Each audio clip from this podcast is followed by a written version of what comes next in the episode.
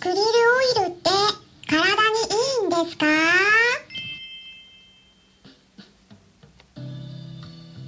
こんにちは。サラホリスティックアニマルクリニックのホリスティック獣医、サラです。本ラジオ番組では、ペットの一般的な健康に関するお話だけでなく、ホリスティックケアや地球環境、そして私が日頃感じていることや気づきなども含めて、様々な内容でイギリスからお届けしております。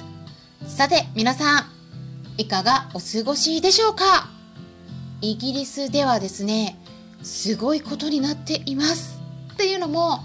再び気温が上がってきているんです。もうね、ヨーロッパからの熱波、36度あるみたいなんですね、この熱波が。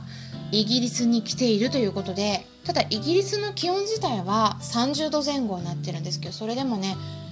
この6月にイギリスとしてはもうかなり稀なんですね。うん。もう昨日もね、すっごく暑かったんですけれども、皆さんどうでしょうかね。えー一緒に暮らしている動物たちとくれぐれも、えーこのね熱中症とか気温の気温が上がったり下がったりするとね体調を崩しやすくなると思いますのでくれぐれもご注意くださいね。ということで熱中症対策についてはクラブハウスでもお話しさせていただきます。えー土曜日ですね今週の土曜日6月19日の夜10時10分からになります。ハーブティーを利用した対策なども含めてお話ししていきますので興味のある方はぜひお気軽にご参加ください。それからですね本日は何の日でしたでしょうか？はい。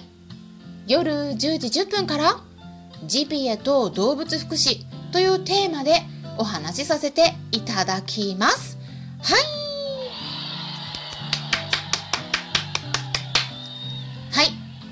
特に野生の鹿たちがどのように処理されてお肉になっているのか皆さんご存知でしょうか？そのあたりの動物福祉について鹿肉を実際に販売されている詳しい方にお伺いしていきます。かなりね貴重な機会になりますのでぜひお見逃しなく、えーそしてねクラブハウスでの私が運営しているペットのホリスティックケアという名前のクラブから立ち上げますので、えーぜひねまだフォローしていない方はフォローしておくといいと思います。えこれねフォローしてないとルームを立ち上げた時にお知らせが来なくて、え全然ね見つからないっていうことがあるみたいなんですね。なのでご注意ください。そしてですね明日の金曜日ですね6月18日の夜9時からはペットベリス主催でありメンタルケアリストそしてアニマルコミュニケーターでいらっしゃる船山萩江さんと一緒にインスタライブでセニアのペットライフとターミナルケアということでコラボでお話しさせていただきます。はい。ということでね、あの今週イベント続きでね、最初に告知をさせてもらったところなんですけれども、ぜひ皆さんお気軽にご参加ください。ということでね、本日は結構利用されている方が多いのではないかなと思うんですけれども、サプリメントのクリールオイルについて、実は結構知られてない実情がありますからね、えそれについてお話ししていきます。え、クリールオイルって何？って思われた方もいらっしゃると思いますので、簡単に説明しますと、クリールオイルの、まあ、オイルは油ですね。うん。クリルっていうのは、これ英語でね、オキアミっていう意味の言葉なんですね。スペルを言いますと、K, R, I, L, L で読み方としてはクリルって言います。でこのねオキアミこれはね小さな小型のエビのような見た目をしているプランクトンとしてはちょっと大型のものなんですけどもその中にね含まれているオイルを抽出したサプリメントがクリルオイルになるんですね。でこのオキアミの体の中に含まれる油には今健康に役立てられる成分であるということで注目されているオメガ3脂肪酸特に EPA とか DHA と呼ばれる成分が豊富に含まれているんですね。オメガ3脂肪酸といえばフィッシュオイルっていうことで魚の油が有名だと思うんですけれどもクリルオイルとの大きな違い何でしょうか？これはですねクリルオイルに含まれる脂肪酸の方がフィッシュオイルよりも体にね吸収されやすい構造をしてるんですね、うん、若干脂肪酸でもねちょっと違うんです。でこれは私たち人間に対してだけではなくて実はワンちゃんの研究論文の方でも証明されていることなんです。一般的なフィッシュオイルと比べてだいたいですね3倍くらい吸収が違ってくるんですね。なのでクリルオイルの場合はより少ない量のオメガ3脂肪酸でもしっかりと吸収できるといったメリットがありますしあとその他にもねアスタキサンチンと呼ばれる天然の抗酸化物質も含まれてるんですね。なのでそういったものも一緒に摂ることができるといった健康にいい点があります。あとはオメガ3脂肪酸の一般的な健康への効果としては有名なのは関節などの炎症を抑えるといった抗炎症作用なんですけれどもその他に認知症の改善とか脳の機能を良くしたり視力を良くしたりあとは競技競競技会に出るようなワンちゃんの筋肉のダメージを防ぐ、まあ、そういった効果が証明されてるんですね。あとはですね毛艶とか皮膚が良くなるっていうことで皮膚病にいいよとか心臓や血管そして腎臓のサポートにいいよということでよく利用されてますね。特にね猫ちゃんの腎臓病の場合ではオメガ3脂肪酸を多く与えていた方が長生きできたという研究結果が出ているので獣医栄養学の方でも、えー、腎臓病の療法食にはいいということでよく含まれてたりするんですね。ちなみにですね日本の飼い主さんよくねアマニ油使ってる方多いんですけどね。アマニ油にもオメガ3脂肪酸が多く含まれているのでね。でもねこれね実はあんまり意味ないんですよ。はい。ゼロにはならないんですけどね効果が薄いです。アマニ油を与えられたワンちゃんの研究論文ではもうね全然ね体の中吸収されてないんです。だからね全然オメガ3脂肪酸増え増えないです。うん。だからですねオメガ3脂肪酸といっても様々なタイプがあります。特にアマニ油って植物性のオイルになりますからワンちゃん猫ちゃんにとってはねもともと吸収得意じゃないんですね。そのあたり私たち人間とは全く違う生き物なんだということを理解した上で与える食べ物とかサプリを選んでいくことをお勧めします。でそしてねお話長くなってしまいましたが